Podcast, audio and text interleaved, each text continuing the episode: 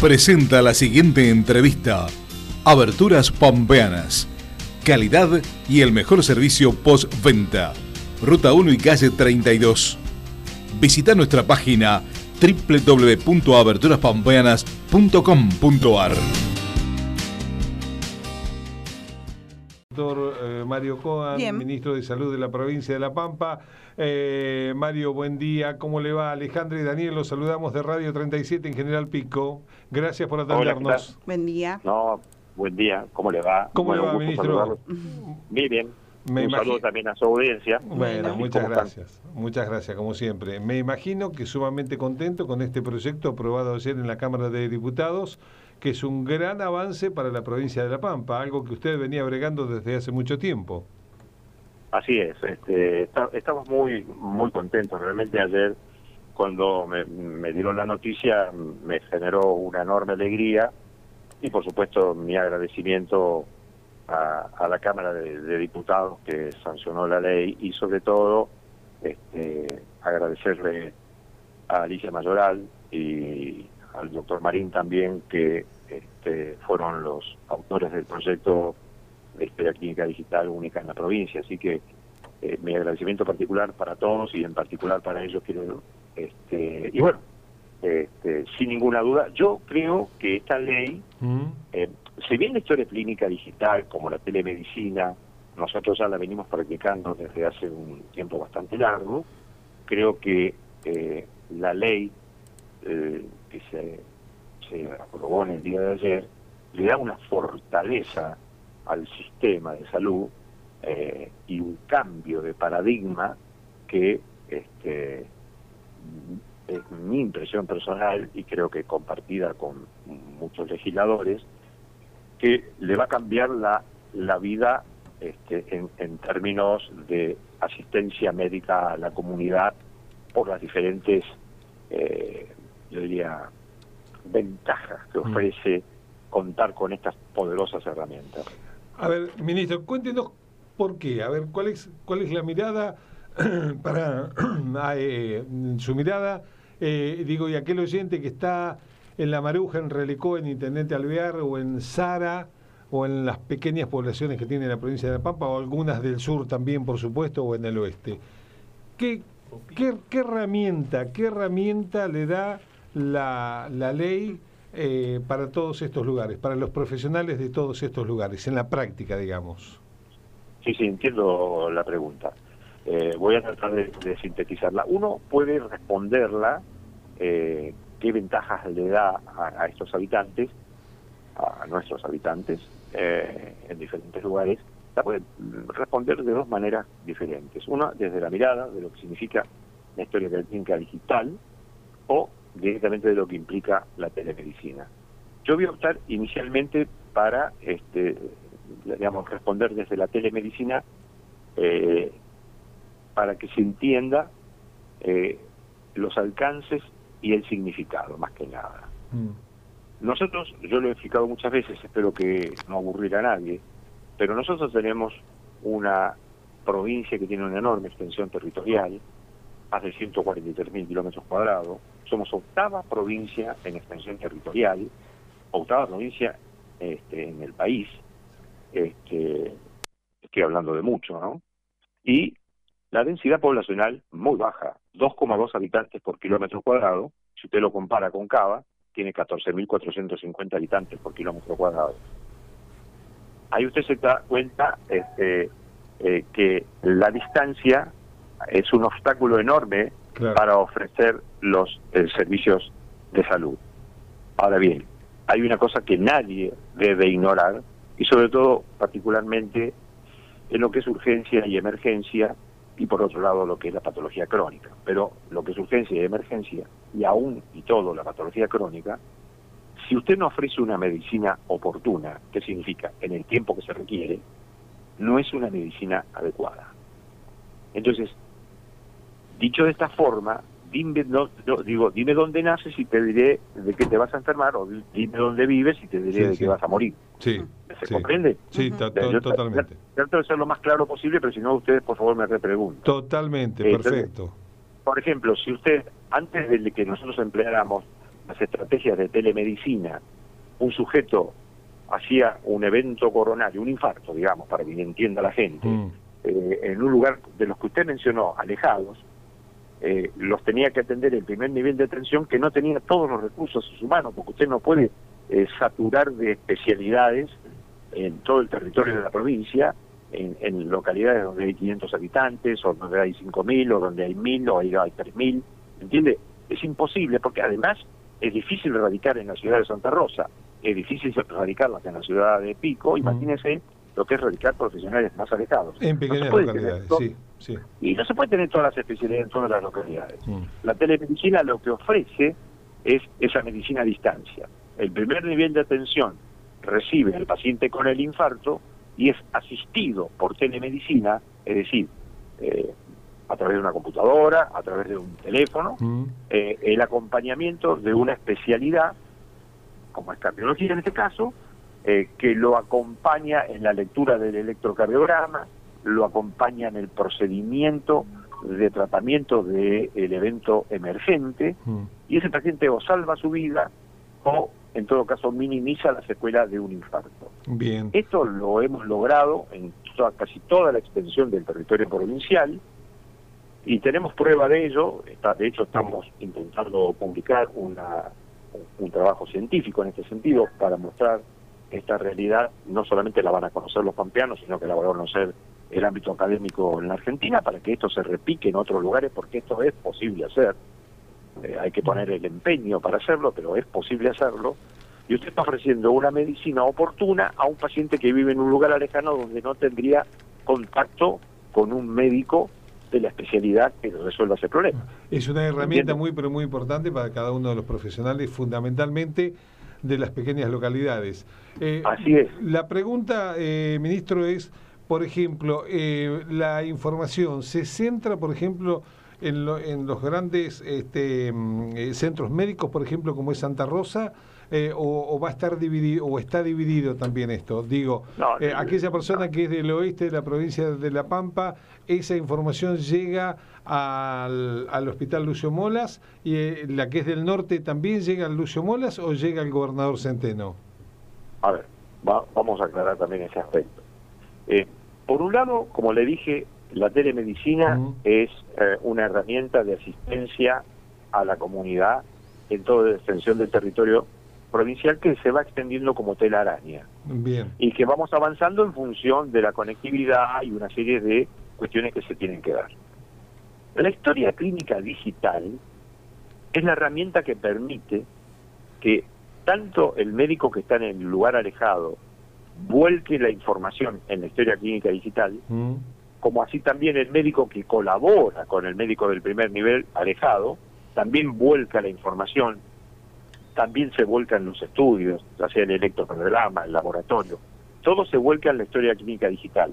La poderosa herramienta de la historia clínica digital hace que, eh, por supuesto, con diferentes niveles de accesibilidad, porque todo esto tiene una connotación de la, ser anónimo, del cuidado de la información del paciente, eh, todo esto que corresponde a, lo que va a ser cuando se reglamente, que, que va a ser una, digamos, la mayor fortaleza que le tenemos que dar al cuidado de la información, a la protección, a, evitar ciberataques, en fin, todo, todo esto es muy complejo.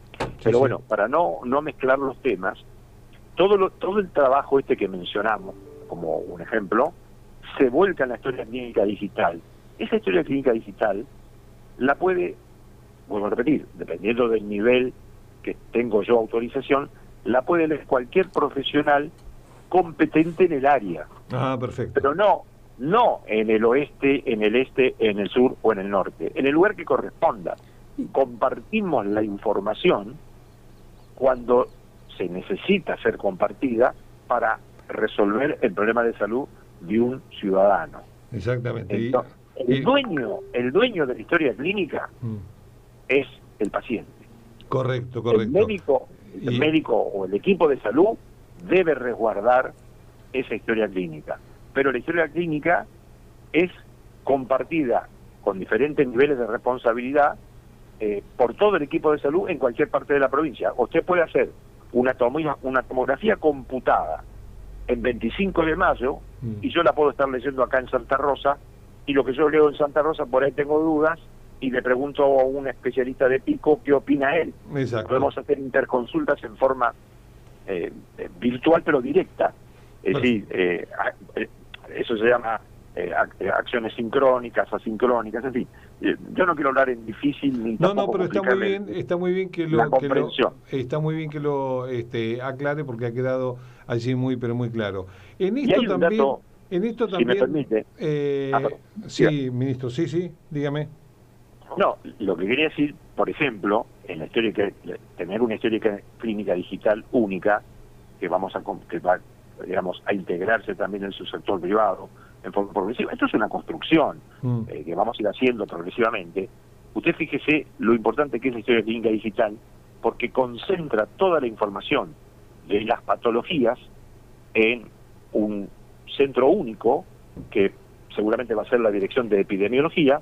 Entonces usted, un investigador o el propio gobierno de la provincia dice, a ver, ¿cuántos hipertensos estamos asistiendo en un año en la provincia de La Pampa? Sí, sí, va a tener la información allí. Claro. Claro. Usted tiene la concentración de la información, pero es como un instrumento de vuelo Mm. que le permite al gobierno tomar decisiones oportunas, Claro. Anticiparse a los acontecimientos y saber dónde tiene que actuar Mm. para promover la salud, para prever que no haya evento. En fin, eh, es inacabable, yo le diría, todas Eh. las propiedades fantásticas que tiene y que podemos hablar toda la mañana sobre eso.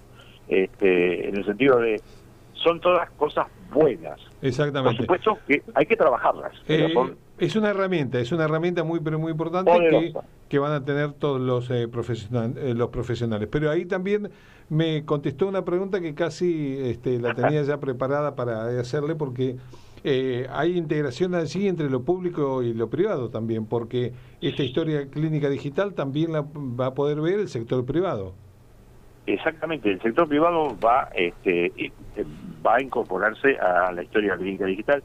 Yo, a ver, yo tengo muy claro que toda vez que uno genera un cambio, como es el cambio, este tipo de cambio, Mm. que, eh, digamos, en algún sentido es paradigmático, porque Sí, es un sí. cambio de paradigma, porque tiene que ver con toda una concepción sanitaria, este, genera resistencias en algunos lugares, eso es, es inevitable, todo cambio genera resistencia.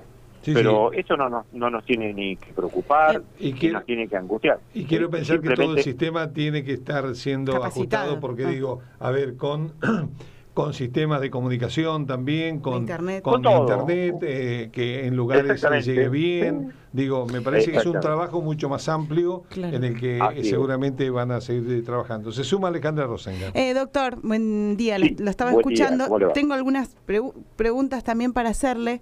Eh, una Bien. tiene que ver con, em, nos decía que esto ya se viene practicando en la telemedicina. Primero, ¿qué es lo que cambia cuando se implementa la ley? Digamos, para saber los cambios que se van a dar, eh, imagino que tiene que ver con la inversión y, y demás. Segundo, el tema de las capacitaciones. Si la gente de salud va a estar, se tiene que capacitar para poder utilizar, los, que- los que no la han utilizado, para utilizar esta herramienta.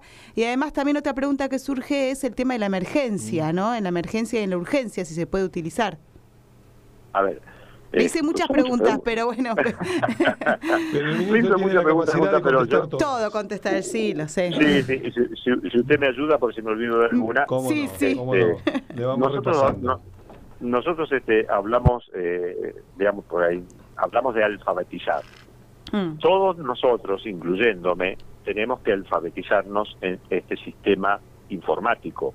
Eh, depende de la edad de cada uno de nosotros, o somos nativos de la vida informática o somos extranjeros en la vida informática. mm. Con lo cual, eh, esa es una de las resistencias probables que uno pueda eh, encontrar. Sí. Este, bueno, ¿qué tenemos que hacer nosotros? No, no enojarnos con esa resistencia, es precisamente alfabetizar a todo el equipo de salud.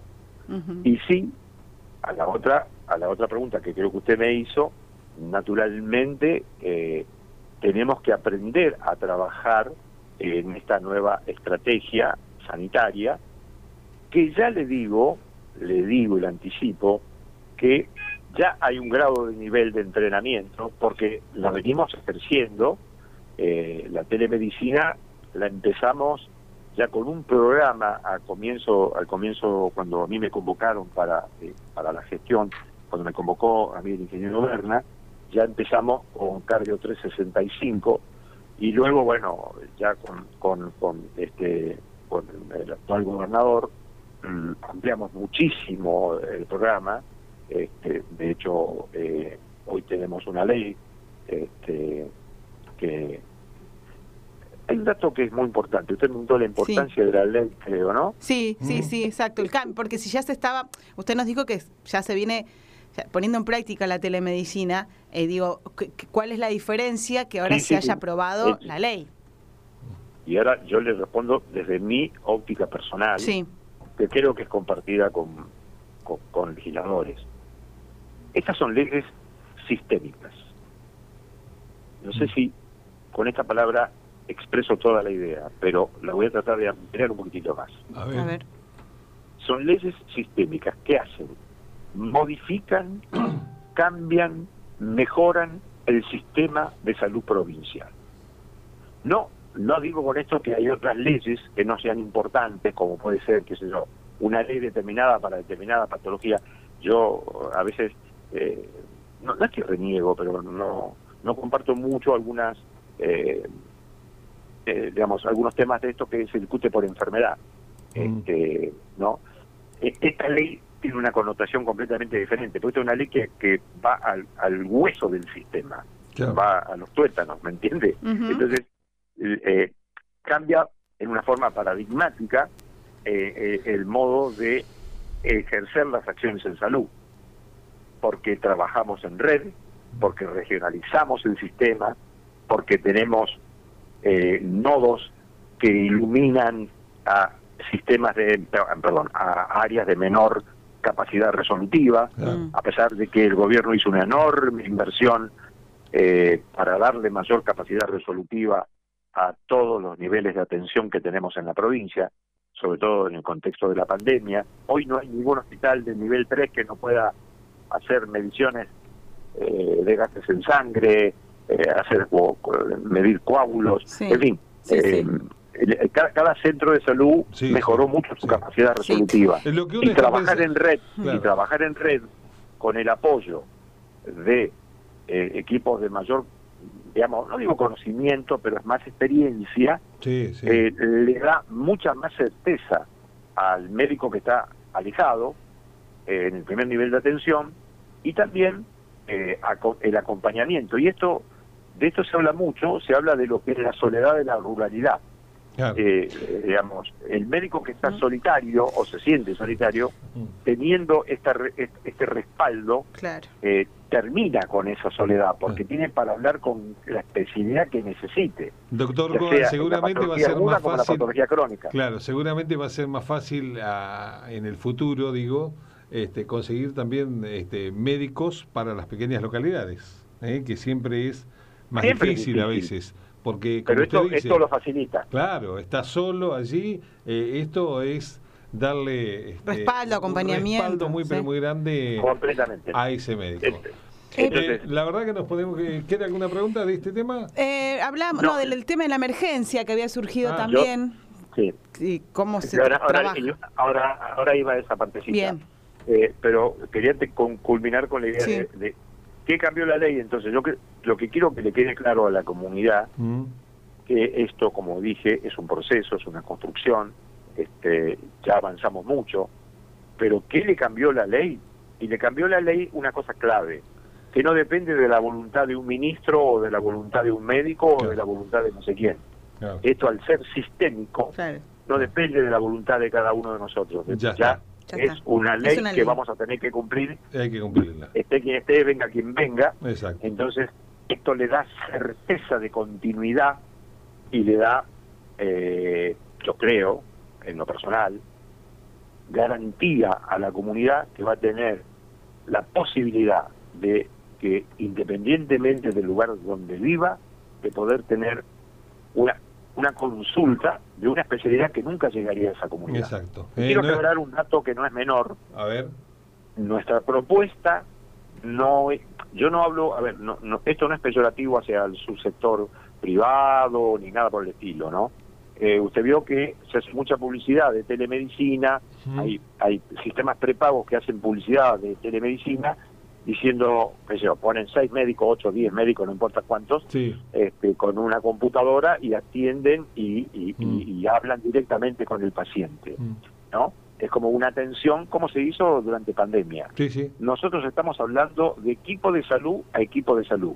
No es comercial el sistema de la provincia de La Pampa. Muy correcto. Es un sistema consolidado sanitariamente en la mirada de, este, nosotros hablamos de equipos matriciales, mi hija Mm. me retó por hablar de equipo matricial, dijo que eso no se entiende, que la gente no lo entiende, que yo tengo que explicar que son equipos de salud que colaboran con otro equipo de salud en, que están en, en inferioridad de condiciones eh, por las circunstancias que sean. Exacto. Entonces, esa es la diferencia de tener una ley de estas características. Sí, sí, que na- histórica- Que no puede venir digital- mañana otro ministro y decir, no, esto lo dejo de lado. No, no, no, ya es no, una no, ley que hay que cumplirla.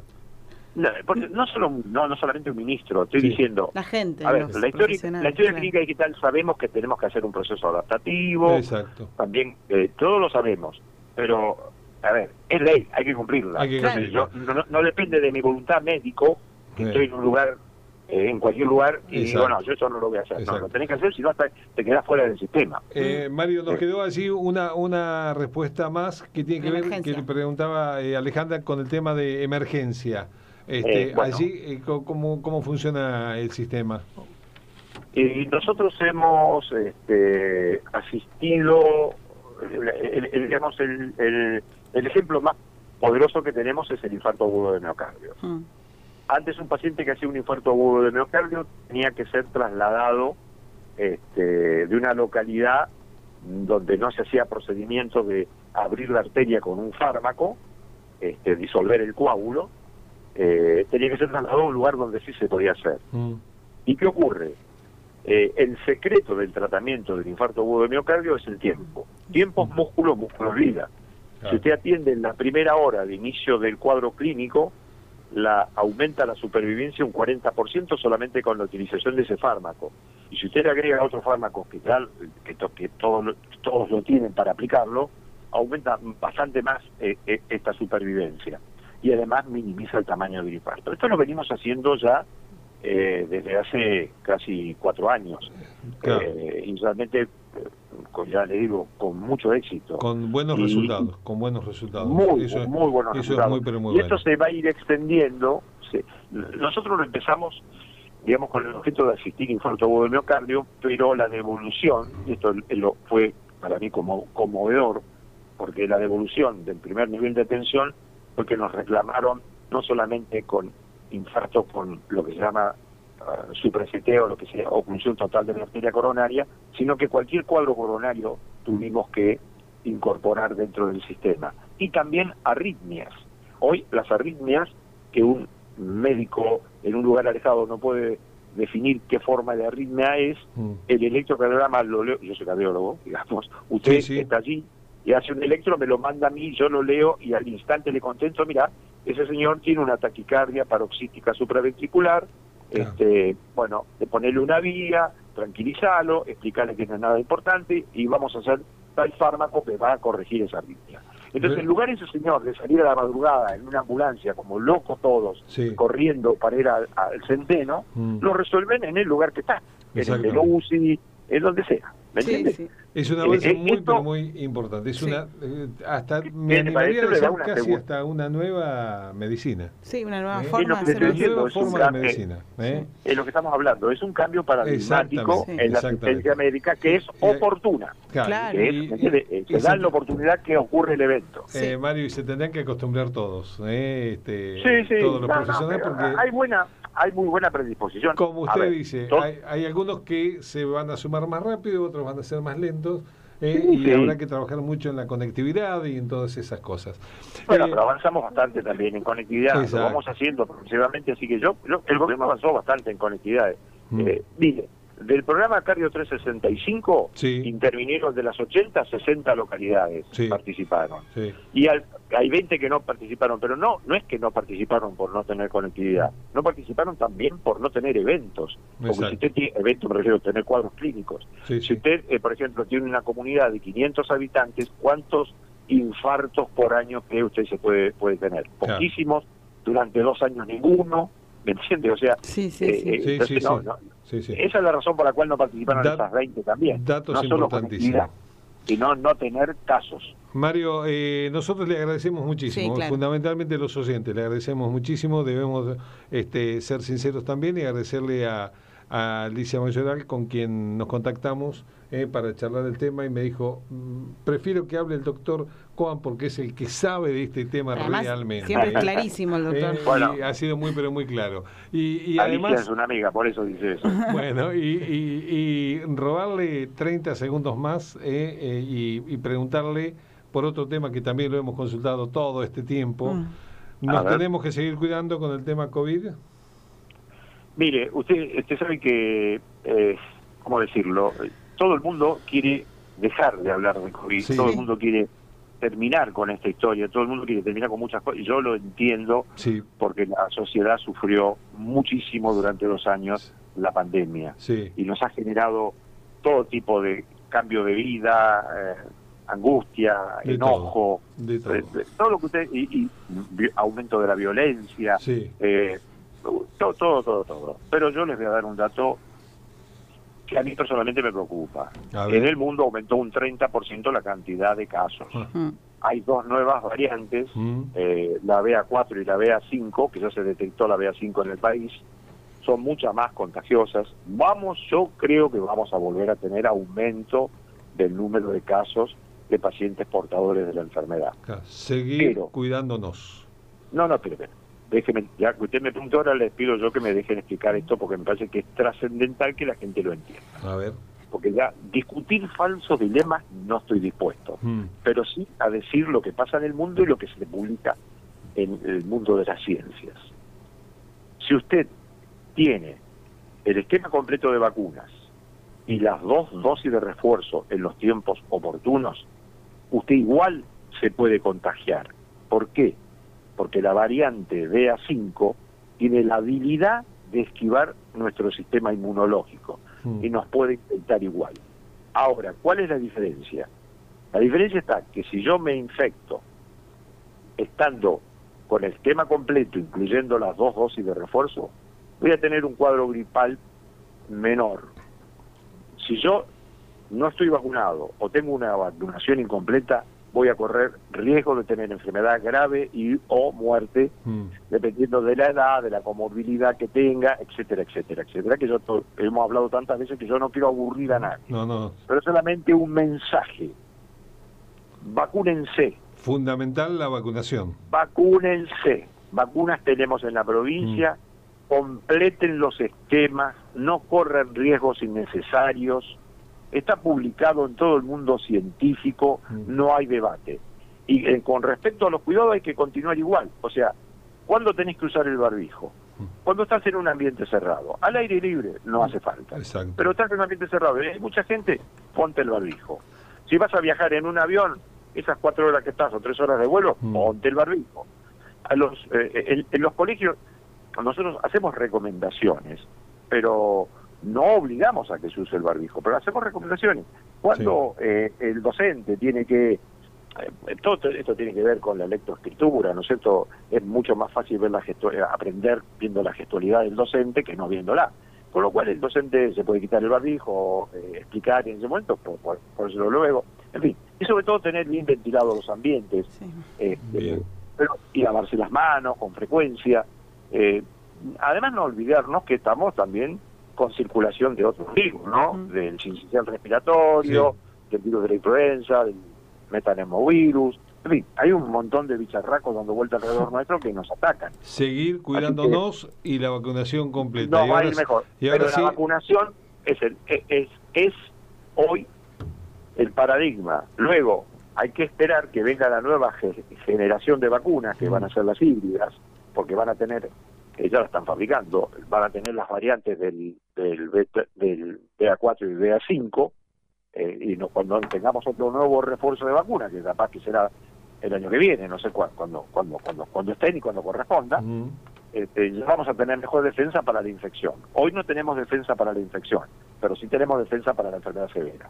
Perfecto. Y por eso la gente no debe descuidarse en completar el esquema. Doctor, Ese es mi mensaje. Como siempre ha sido muy, Muy pero claro. muy claro. Y la verdad que le agradecemos muchísimo, ¿eh? porque hemos No, le eh. hemos consumido 30 minutos de la mañana de su actividad, este, eh, pero usted ha, ha tenido allí la posibilidad de explicar eh, claramente cada uno de los puntos, tanto de telemedicina como de este tema vinculado este, con el COVID. Así que, eh, Mario, agradecerle profundamente, como siempre. Abrazo No. grande. Todo lo contrario, ha sido un gusto. Este, les agradezco que me hayan convocado para hablar de este tema. Creo que es bueno que la comunidad se vaya también alfabetizando en estas discusiones que se van a venir, pero discusiones me refiero a un cambio de opiniones, no, no como pelea. Este, que va a estar bueno porque uno se enriquece. Y, y el mensaje que le di de vacunemos no es porque es el paradigma. Y yo creo que eh, no se puede estar dudando de eso, ¿no? No, que si me vacuno me va a doler el brazo o voy a tener un Claro, poquito de temperatura, claro. no me voy a sentir bien. Claro. No, por favor, por favor, dejémonos de tonterías. Ujú. Cuidémonos de los cuadros graves.